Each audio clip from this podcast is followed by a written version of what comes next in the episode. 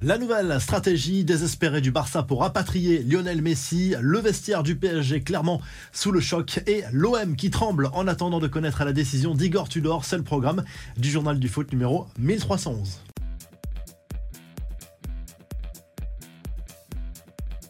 Le feuilleton Lionel Messi continue. Le FC Barcelone est clairement prêt à tout pour faire revenir la star argentine cet été à l'issue de son contrat avec le PSG. Johan Laporta, le président Blaugrana, en a fait une affaire personnelle après avoir promis à tort en 2021 que Messi resterait en Catalogne. Le dernier stratagème consisterait à s'associer avec l'Inter Miami pour que Messi revienne à Barcelone via un prêt en clair. Le joueur rejouerait pour le Barça avant de finir sa carrière en Major League Soccer. Cela permettrait aussi de contrer l'offre colossale de l'Arabie Saoudite qui a des moyens financiers colossaux. Et euh, du côté de Xavi, là aussi, on met un petit coup de pression à Lionel Messi en assurant que le joueur détient la clé de ce transfert à 99%. C'est ce qu'il a déclaré à la télévision espagnole à la suite au prochain épisode le flou total à l'OM concernant l'avenir d'Igor Tudor. La direction veut poursuivre l'aventure avec le coach croate, mais ce dernier se poserait des questions. Une chose est sûre,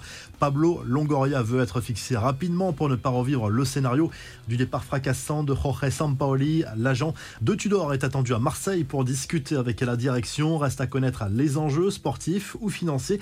Tudor a des pistes à l'étranger, mais n'ira pas visiblement à la Juve, selon la presse italienne, car le club italien va poursuivre suivre l'aventure avec Massimiliano Allegri sur le banc.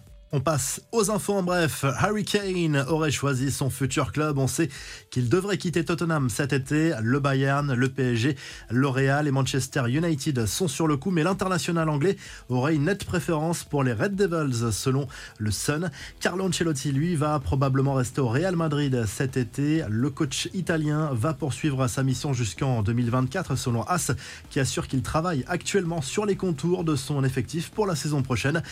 Seco Fofana sera difficile à retenir, même avec la Ligue des Champions, selon RMC Sport. Auteur d'une saison incroyable, le milieu de terrain ivoirien est très convoité, notamment par le PSG et des clubs anglais, mais ce sera 30 millions d'euros minimum. Le vestiaire parisien sous le choc depuis les dernières annonces sur l'état de santé de Sergio Rico, victime d'un accident de cheval dans le sud de l'Espagne, est toujours hospitalisé dans un état grave. Selon le journal Le Parisien, le gardien fait l'unanimité dans le vestiaire et tout le monde est très marqué au club par cet accident. Le PSG qui a d'ailleurs annulé son traditionnel dîner de gala par respect pour la famille. Cette fois, il s'agit bien de la version définitive après plusieurs fuites sur des sites spécialisés. Le PSG et Nike ont dévoilé officiellement le nouveau maillot domicile pour la saison 2022-2023. Petite surprise, Lionel Messi, pourtant en fin de contrat, figure bien dans la vidéo promotionnelle.